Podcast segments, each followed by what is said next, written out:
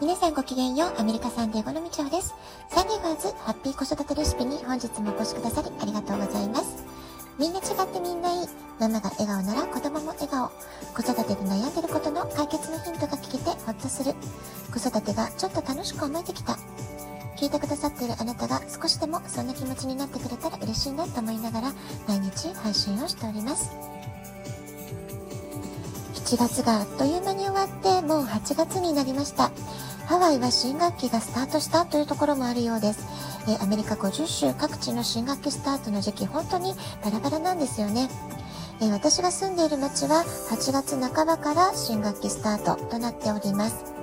えー、息子の大学は9月後半からのスタートと、えー、随分ね、始まるのが遅いんですよね。ですから今年の夏休みは、これまでで一番長い夏休みを、えー、堪能してるんじゃないかなというふうに思います。えー、今週息子は陸上部の先輩や友達と旅行に出かけていきました。アメリカの高校生は自分たちで運転しますから行動半径が17歳くらいから一気に広がっていく感じがします。免許取り立ての頃はいろいろと不安もありましたけれども、随分私も落ち着いて、えー、行ってらっしゃいとね、えー、楽しんでってことで、えー、送り出せるようになったかなっていうふうに思います。子供たちも大人もよく遊び、よく学び、よく働きってことでね、メリハリつけて自分の好きなこと、得意なことを探求する、まあ、そういうね、夏休み、そういう自分の時間を大切に過ごしていただきたいなっていうふうに思っています。さて、今日は昨日の続き、新しい時代のリーダーシップスキルの2つ目、聞く力ということをお話ししてみたいと思います。え読み聞かせがいいのはね、この聞く力を育てることにもなりますよってこと、えー、お話ししたばかりですけれども、えー、私自身はね、今月どうだったか、先月ですね、もう7月どうだったかなってちょっとね、振り返ってみますと、7月の後半はずっとセミナーが続いていたんですね。つまり、アウトプット、アウトプットってことで、本当にアウトプット月間、えー、話して話して話してっていう時間が、まあ、すごく長かったので、え、8月は改めてインプット、自分の中の充電っていうのをね、意識していろいろ勉強していきたいなっていうふうに思っています。で、私のインプットは毎朝ウォーキングしながら耳で何かしら聞いているってことから始まるんですね。アファメーションを聞いて心を落ち着けるって時もあるし、いろいろこうね、学習的なエッセンスの、えー、動画をずっとね、耳だけで聞いてる、えー、セミナーを聞いてる、ズームセミナーとかに、えー、歩きながらね、耳だけ参加するなんてこともたまにあります。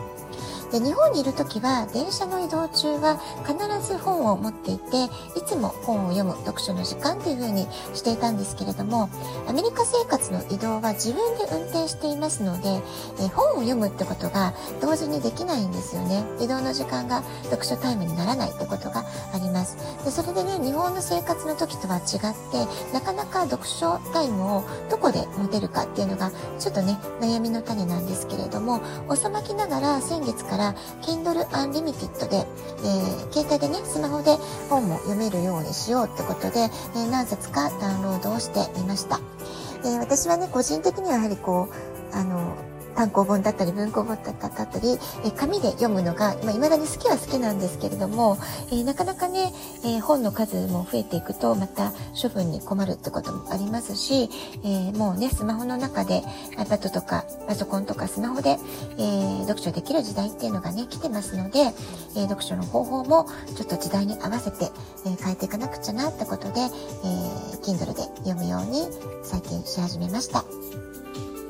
でこうしたね、インプットの中で感じたのはですね、素晴らしい実績とか成果を出してらっしゃる、えー、まあ、ビジネスマン、えー、そういうビジネス書を読んでいますと、多くのリーダーの方が大変聞き上手であるってこと。それからとてもフラットな目線で物事を冷静に客観的に観察している。まあ、こういったことがね、すごいことなんだなってことに気づかされました。困ったことがあった時、苦しい試練の時ほど周りにいる多くの方の意見とか、えー、その人たちの感情、心の動き、えー、なかなかね、えー、言いづらいことで、え心の奥底にしまっている、そういう気持ちまで、え耳を傾ける。まあ、それはね、すごく大事なことなんだなってことを改めて感じています。で、私がね、日本で仕事してた時にブレイクしてたドラマのセリフに、えー、まあ、刑事ドラマだったんですけど、事件は会議室で起こってるんじゃない、現場で起こってるんだっていうね、有名なセリフがあったんですけれども、これね、簡単に言うと、現場第一主義ってことをね、えー、このセリフの中に込められたメッセージとしてあるんだと思うんですよね。で、当時私は営業部に在籍していて、日本全国各地の地方自治体を飛び回る、まあ、お客様がね、クライアントさんがが地方自治体だったわけです。まあ、そういう仕事をしていたんですけれども、当時の私にとって、えー、現場の声を聞くっていうのは、お客様の声を聞くこと、あるいは一緒に仕事をしていく各支社、各支店の現場の営業マンの声をしっかりと聞くこと。そしてシステム開発の現場に橋渡しをする。まあ、それがね、すごく私の役割として大事なことなんだってことをいつも考えていたわけです。それから、えー、あるいはね、えー、まあ、自分の営業部の中で考えていくと、チームリーダーだったりとか、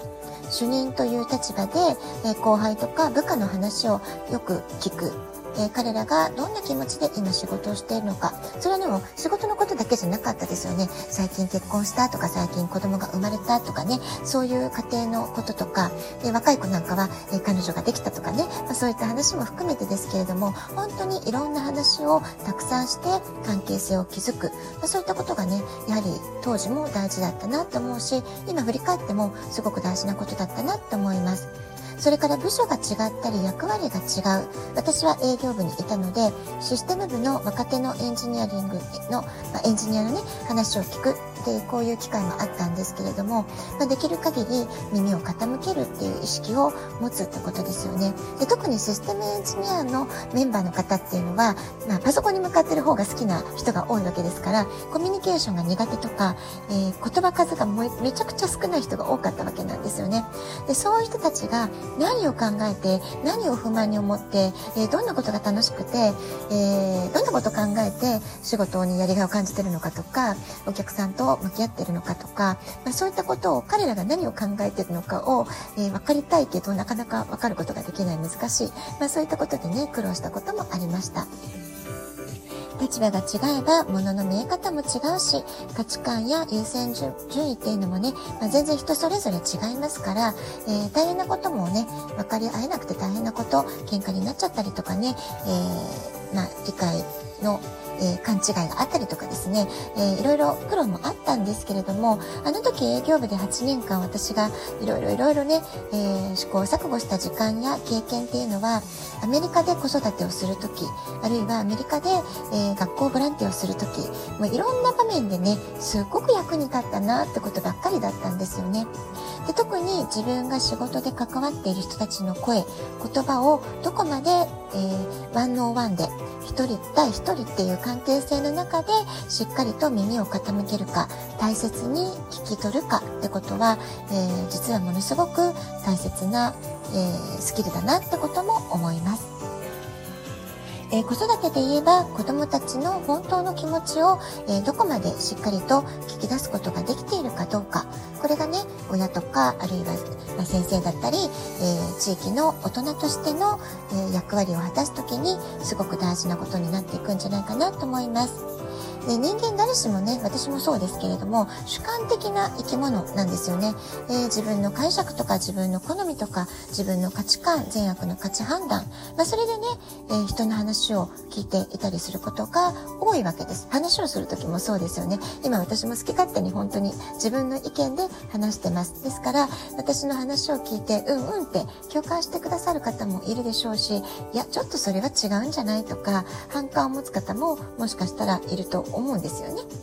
だからこそ意識的に客観的に相手の気持ちや考えを真摯に受け取る、真摯に聞く、まあ、そういうことに意識を向けることでお互いの信頼関係を築いていく、信頼関係を生んでいく、まあ、そういったことがね、えー、ビジネスにとっても子育てにおいても、そして、え人生を生きていく上でも、とっても大切なスキルになっていくんじゃないかなと思います。えそこでね、今日は、えリーダーシップ、新しい時代のリーダーシップで大切な3つのスキルのうちの2番目、聞く力ってことを挙げましたけれども、これはね、ほんと一生大切なライフスキルになるんじゃないかなと思います。